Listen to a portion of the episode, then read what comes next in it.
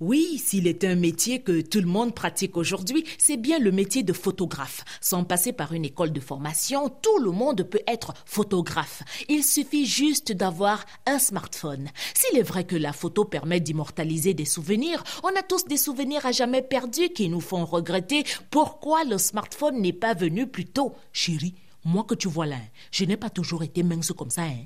J'étais bien musclé avec des abdominaux comme des plaquettes de chocolat. Aka, laisse-nous ça. C'est le ventre des biais si que tu dis que c'était les plaquettes de chocolat.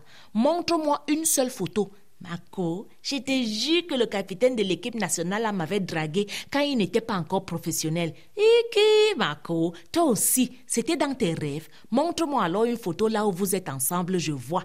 Avec la révolution du smartphone et de la photographie, les moments marquants ne nous échappent plus. Chacun est prêt à dégainer son téléphone à chaque instant pour immortaliser l'image. Fini l'époque où on faisait la queue devant le photographe du quartier pour se faire prendre en photo en famille lors des grands événements. Le jour de l'anniversaire, du mariage ou des funérailles, tu as autant de photographes que d'invités dans la salle. Et si avant le photographe nous faisait marcher pour récupérer les photos, aujourd'hui les photos viennent à nous. Gars, j'ai vu que tu filmais le jour de ma dot. Pardon, tu peux un peu m'envoyer tes photos? Les miennes sont un peu floues. Si avant on découvrait à quoi ressemblait notre photo le jour où elle sortait de l'enveloppe comme le résultat d'un examen et qu'on l'acceptait parfois bon gré mal gré, on dispose aujourd'hui de filtres et logiciels, ces laboratoires photo intégrés dans nos téléphones qui nous permettent d'améliorer l'image si elle ne nous plaît pas.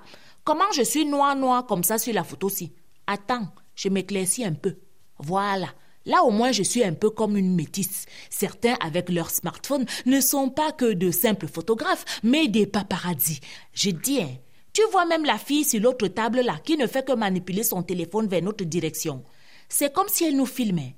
Tu es sûr que ce n'est pas une paparazzi que ta femme a envoyé nous espionner? Si avant, pendant que tu étais en visite, tu pouvais feuilleter l'album photo de la famille, aujourd'hui tu défiles de la gauche vers la droite sur le téléphone de ton hôte.